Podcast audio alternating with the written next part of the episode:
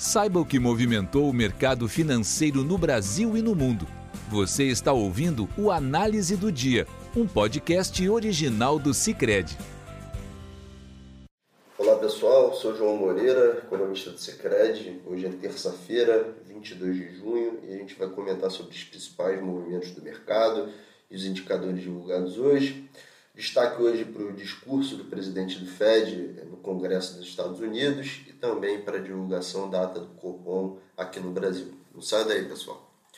Nos mercados internacionais, então, é, hoje o, o, presidente do Fed, que é o Banco Central Americano, o Jerome Powell, afirmou que não vai realizar, né, que o Fed não vai realizar nenhuma alta preventiva de juros nas próximas reuniões do, do Fed, vai esperar para ver em vez disso, se a inflação é, vai subir de fato e aí sim vai realizar essa elevação. Né? Durante seu depoimento no subcomitê é, sobre a crise da, do coronavírus na Câmara dos Representantes, ele atribuiu a força da inflação recente à retomada forte na demanda, combinada em um quadro de oferta ainda bastante limitado em alguns segmentos.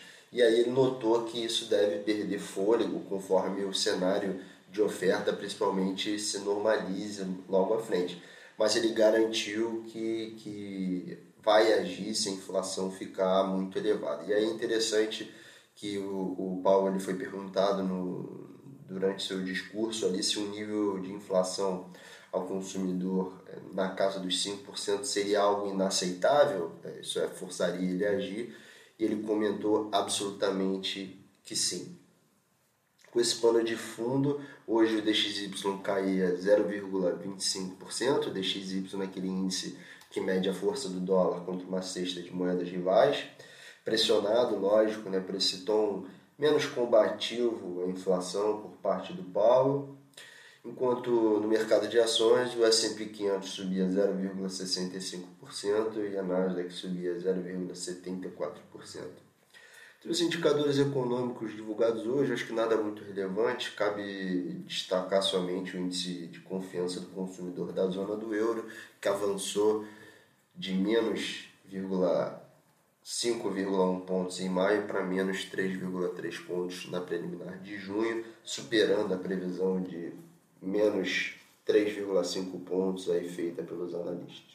Passando para o cenário doméstico agora, o grande vetor do mercado hoje foi a divulgação da ata da reunião do Copom da semana passada. Aí lembrando, né, o Copom elevou a Selic em 0,75 pontos percentuais na última reunião, que botou a taxa nos atuais 4,25%. Né? De maneira geral, a gente entende que essa ata trouxe um discurso duro do comitê no combate à inflação, bem em linha né, com o comunicado da semana passada. Eu acho que o principal ponto que a ata trouxe de novidade em relação ao comunicado da semana passada foi de que o comitê é, é, foi o fato de que o comitê revelou explicitamente nessa ata que discutiu a possibilidade de subir os juros mais intensamente do que esses 0,75 pontos que, que foram dados na última decisão. Né? E, aí o comitê revelou as razões que, que levaram ele a preferir não fazer esse ajuste mais rápido. Primeiro, é, o comitê diz que preferiu acumular informação quanto ao comportamento das expectativas de inflação e também sobre a inflação de serviço, ou seja, o comitê quer ver como vão evoluir é, essas duas variáveis antes de acelerar o ritmo de alta na Selic.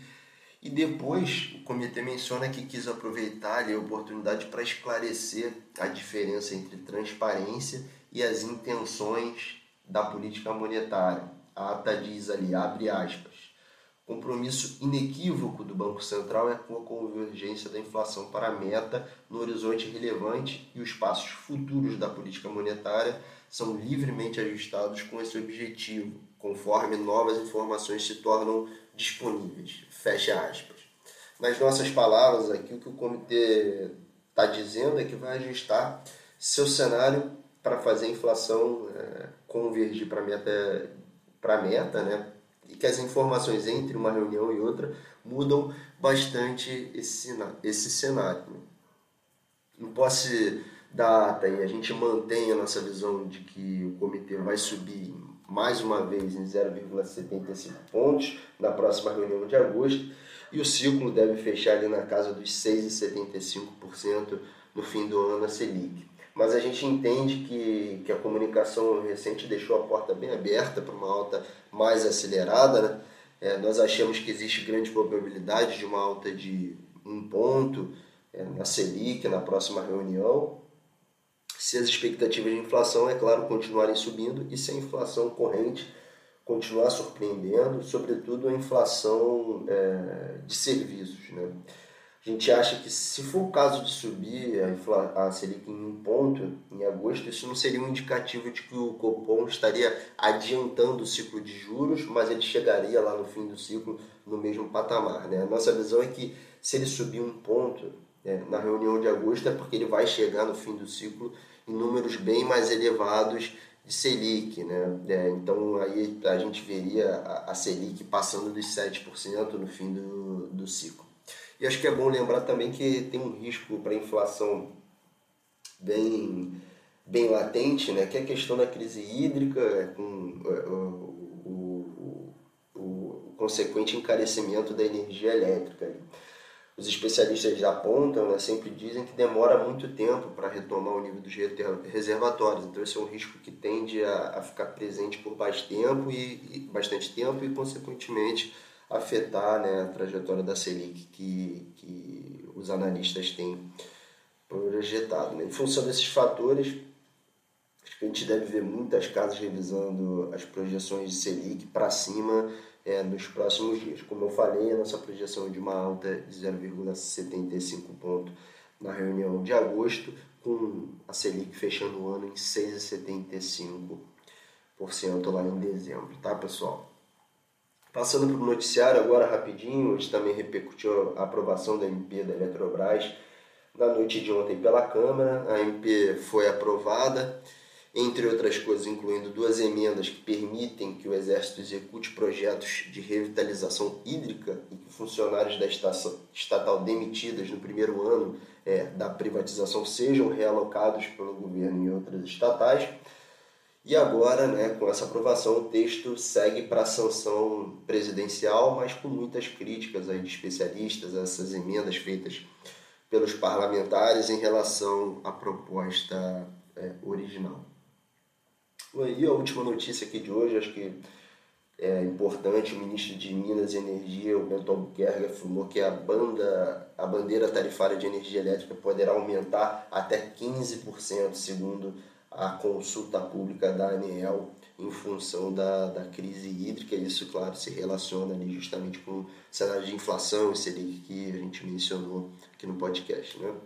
Olhando para os ativos hoje nesse contexto, né? o, o dólar à vista apresentava uma queda sensível né? de 0,9%, cotado ali na casa dos R$ 4,97, ficando então próximo das mínimas desde junho do ano passado o Ibovespa tinha queda de 0,35%, e no mercado de juros, muito influenciado justamente pela ata, as taxas subiram, né? O DI para janeiro 22 fechou com taxa de 5,73% contra 5,59% de ontem, e o DI para janeiro 23 fechou com taxa de 7,27% contra 7,11% ontem. Nós ficamos por aqui, pessoal. Um abraço e até amanhã. Tchau. Você ouviu o Análise do Dia, um podcast original do Cicred. Até a próxima.